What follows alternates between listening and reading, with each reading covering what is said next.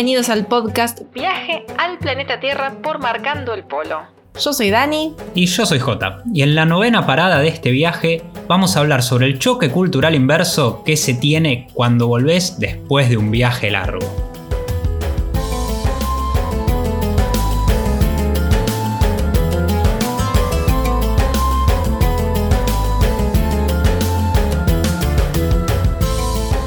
Cuando uno empieza a planear un viaje largo, piensa en un montón de cosas, ¿no? Que se nos va viniendo a la mente. Pensamos en itinerario, en visas, en vacunas, en cómo nos vamos a financiar, en cómo nos haremos entender.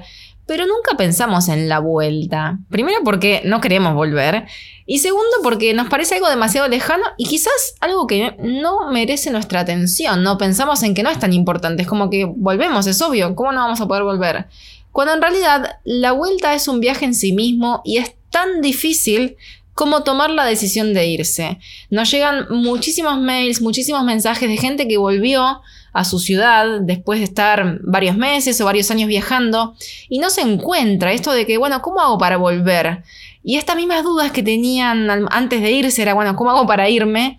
Surgen, pero con la vuelta. Es como hago para volver. No me entienden. Siento que no encajo en la sociedad que dejé. Sí, muchas veces, o en realidad en la mayoría de los casos, la vuelta termina siendo un impacto más fuerte que incluso cuando te fuiste. Cuando te fuiste por ahí, como decíamos, te ibas más, un poco más preparado, pero no esperabas que te iba a chocar tanto el, el, llegar, el volver a casa. Pensaste que te ibas a encontrar otra vez con lo mismo, como si se hubiese quedado congelado todo eso que vos habías dejado, tu casa, tu familia, tu entorno, tus amigos, y que después a la vuelta te ibas a encontrar con otra vez todo lo mismo y vas a seguir el curso normal de tu vida como era antes y la mayoría se dan cuenta que en realidad cambiaron un montón de cosas. Y estamos hablando cuando uno se va de un viaje largo, que es completamente distinto a cuando uno se va de vacaciones. Aparte nos toma de sorpresa, porque cuando uno va, se va de viaje largo, ¿no? Decís, bueno, me voy, no sé, a Asia. Mismo no hace falta irte muy lejos ni cambiar rotundamente de cultura, pero uno ya va esperando que el viaje lo sorprenda pero uno no espera que la vuelta lo sorprenda. Entonces, por eso el choque cultural inverso es tan fuerte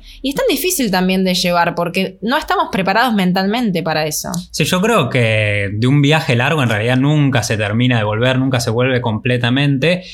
Porque cambian un montón de cosas en nosotros. Después te terminás dando cuenta que, el que más cambiaste fuiste vos, el que más cambió fue uno. Porque cuando estás, estás de viaje, todas las personas que vas conociendo, todas las experiencias que vas teniendo cuando estás en viaje, obviamente te van cambiando, te van cambiando la personalidad, la forma de ver el mundo, la forma, eh, un montón de costumbres que por ahí adquiriste cuando estás afuera, después las querés incorporar a tu vida cotidiana, las traes de vuelta y claro, y por ahí te encuentra tu familia que cuando llegan a tu casa se tienen que sacar las zapatillas. Porque te gustó, claro, nos gustó la costumbre, nos parece bárbaro, hermoso que, que Asia la gente se saque las zapatillas para dejar toda la mala energía, aparte de, de, la suciedad que pueden traer de afuera, y no entrar a la casa con las zapatillas puestas. Claro, nosotros la primera vez que volvimos quisimos implementar eso en nuestra casa y nuestros amigos decían, bueno, ¿qué te haces el Buda? ¿Qué te pensás? Mira que ya no estás de viaje. El Buda. Claro, esas cosas suelen pasar o empezar a comer con palitos, porque por ahí querés cocinar algo asiático y comes con palitos y te dicen, no, acá dale, dejate de hinchar, ya no estás en Asia, tráeme el tenedor y el cuchillo. Bueno, esas cosas pasan y a veces es difícil cuando volvemos y que tenemos una revolución de sentidos de todo lo que estamos viviendo, porque Claro, uno vuelve con toda la emoción y a veces todo eso está tapado por el primer reencuentro, el primer abrazo con amigos que no ves hace mucho, con tu, con tu mamá, con tu papá, con tus familiares, con quien sea, y queda todo eso tapado. Pero después de a poco empezamos a notar un montón de cosas, incluso cosas de nuestra sociedad que tampoco nos, nos gustan tanto. Sí, está el tema familiar y el tema social, o sea, de la sociedad en general, ¿no? Yo creo que, bueno, vamos a ir por partes. El tema familiar, del círculo cercano, familiares, amigos, es que hay que entender que uno vivió demasiadas cosas cuando uno se fue de viaje. Pero acá la vida siguió, cada uno siguió haciendo sus actividades, o no, pero acá siguieron su ritmo. Entonces, eh, uno vuelve tan entusiasmada que decís, bueno, pero quiero contar, quiero que me entiendan.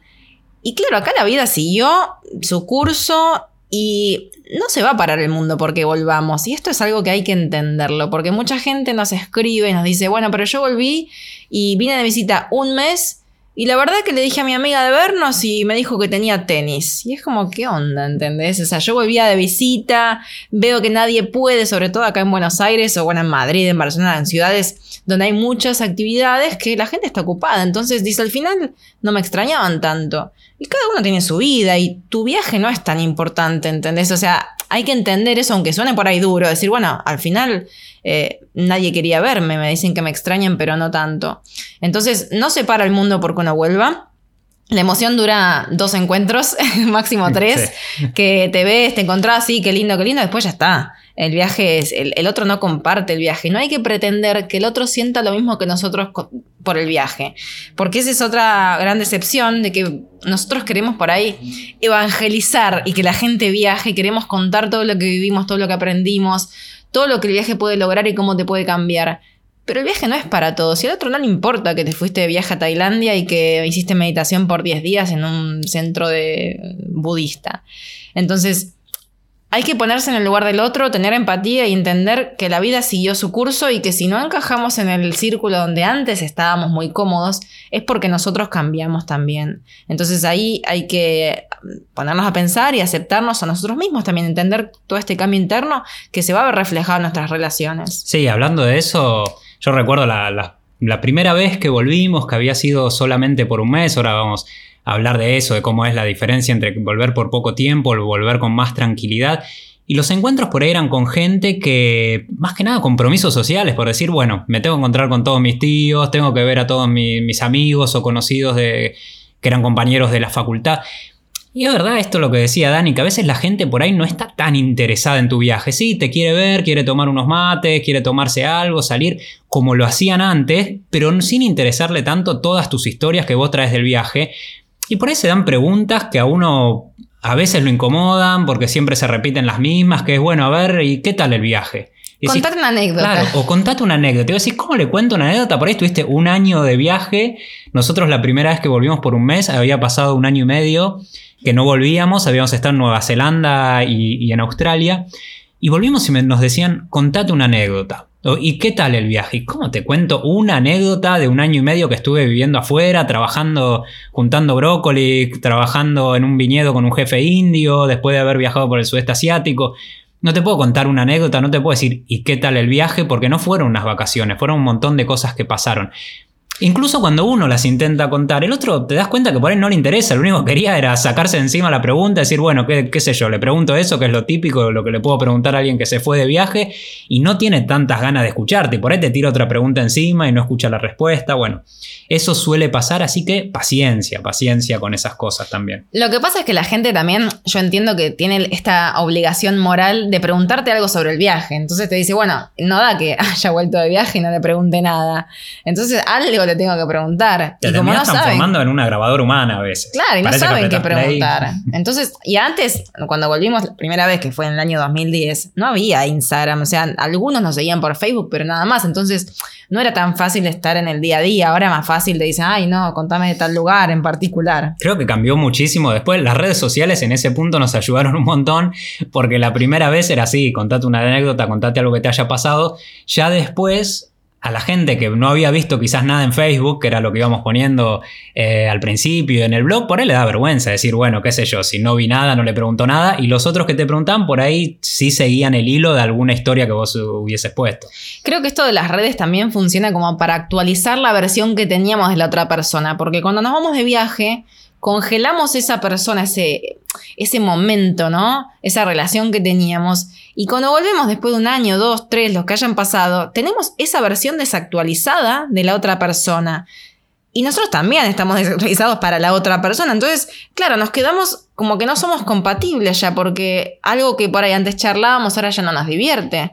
O escuchar conversaciones de grupos de amigos y que de repente no te interesa ningún tema. Decir, me quedo fuera de todas las conversaciones, la verdad que no me interesa.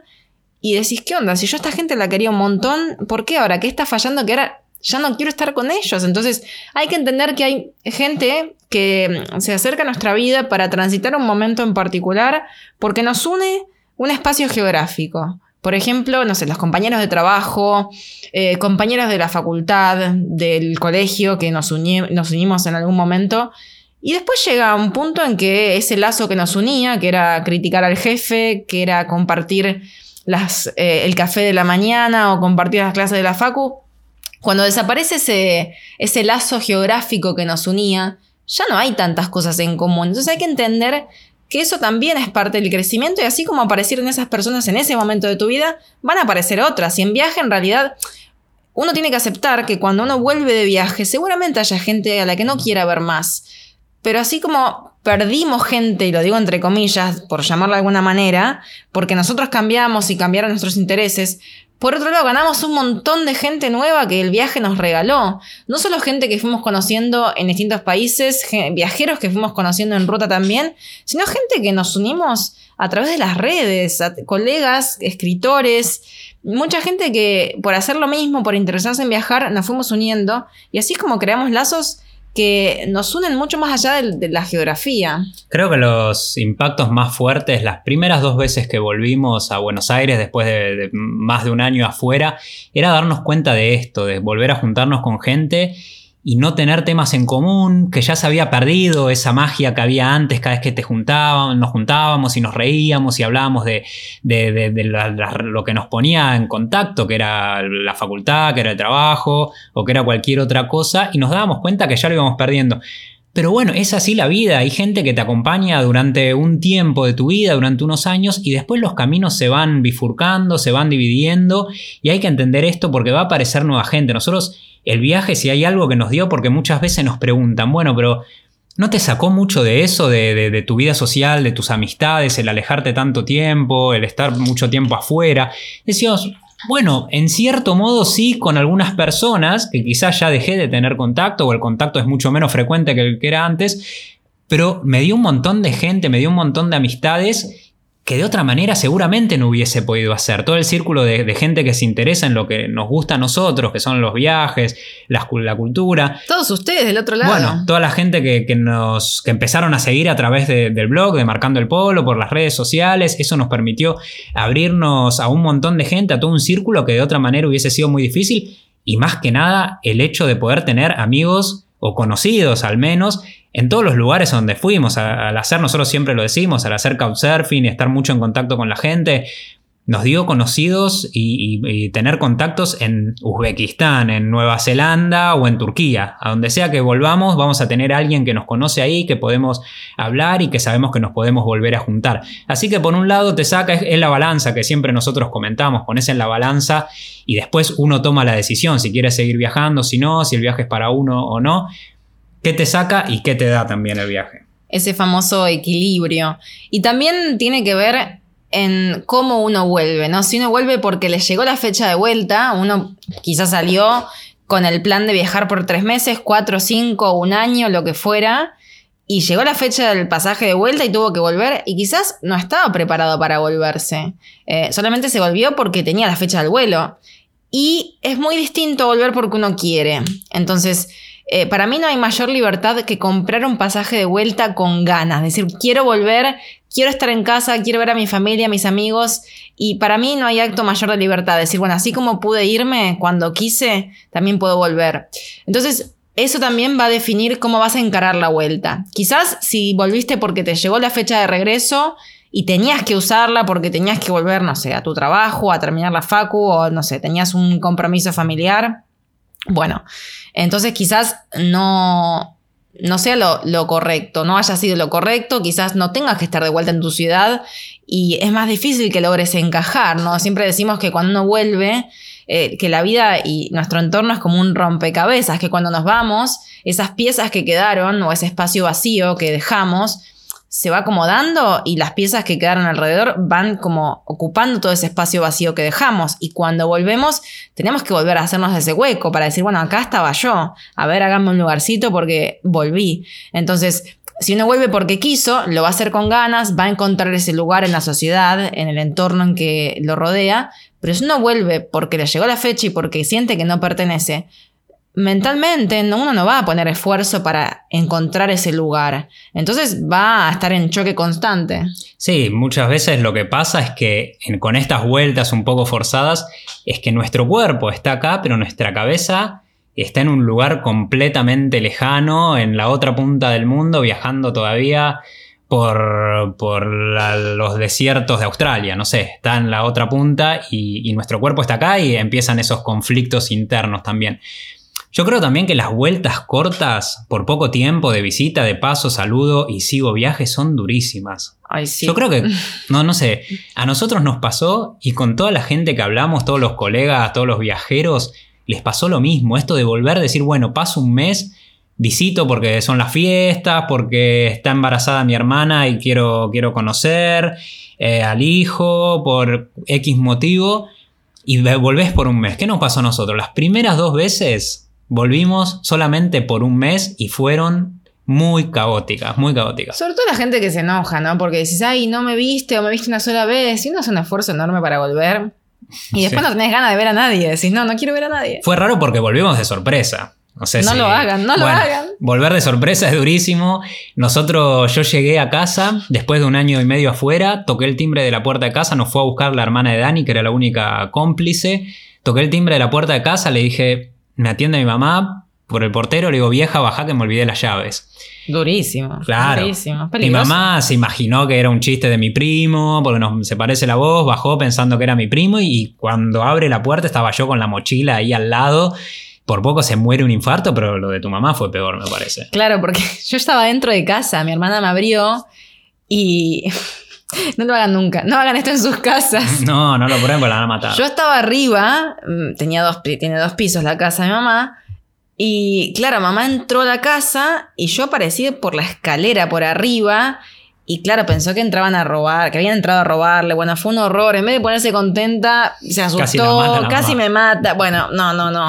Lo que era una sorpresa ideal terminó siendo un horror. Así que, bueno, hasta que le digo, no, mamá, pero soy yo, no me hagas nada, soy yo. Claro, y el momento más duro, igual el momento más duro vino después, porque con, ahí estaba mi mamá, mi, mi papá y mi hermana, buenísimo.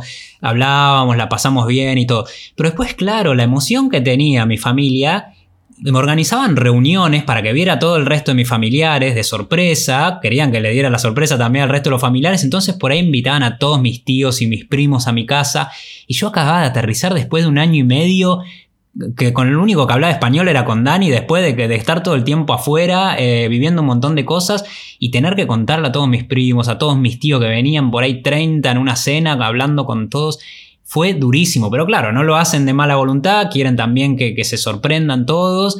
Y esos son los momentos en los que decís, no, no, nunca más lo hago, porque uno necesita también un tiempo, viene con el jet lag eh, jet lag emocional más que nada y necesita un tiempo de relajarse, frenar un poco, estar, a veces querés estar encerrado, no sé, al menos a mí me pasó, a nosotros nos pasó, que por ahí mínimo una semana querés estar encerrado y no ver a nadie, no querés ver a nadie. Hay que procesar todo lo que nos pasó, o sea, uno cuando está de viaje hay días que pedíamos, por favor, que no pase nada más porque no puedo procesar tanta información.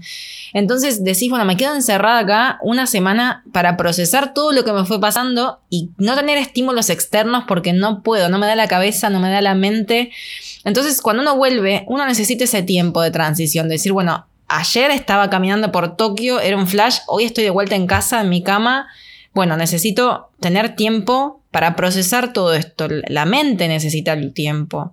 Entonces tenemos que dárselo y respetarlo. Por eso las vueltas cuando fueron más largas, ya la, la, vez anterior que volvimos fue nuestra tercera vuelta y ya nos quedamos por más de un año. Em, fueron mucho más, más suaves, fue un aterrizaje menos forzoso, porque claro, teníamos tiempo de ver a toda la gente que queríamos ver, dedicarle eh, el espacio, dedicarle el tiempo que nosotros queríamos, y no era como tratando a las apuradas de ver a todos, eh, que a veces solamente por ahí los podés ver los fines de semana, porque el resto de la semana no pueden, están con sus cosas, están trabajando, y, y entonces con más tiempo sí era mucho más, más tranquila la vuelta. Y también lo que veníamos diciendo de tener un motivo por el cual estás de vuelta. Nosotros cuando volvimos con proyectos, sea la primera vez para presentar un viaje interior, el primer libro, estuvimos haciendo gira de presentaciones, estuvimos en la feria del libro y con un montón de cosas, estuvo buenísima la vuelta porque estamos todo el tiempo activos.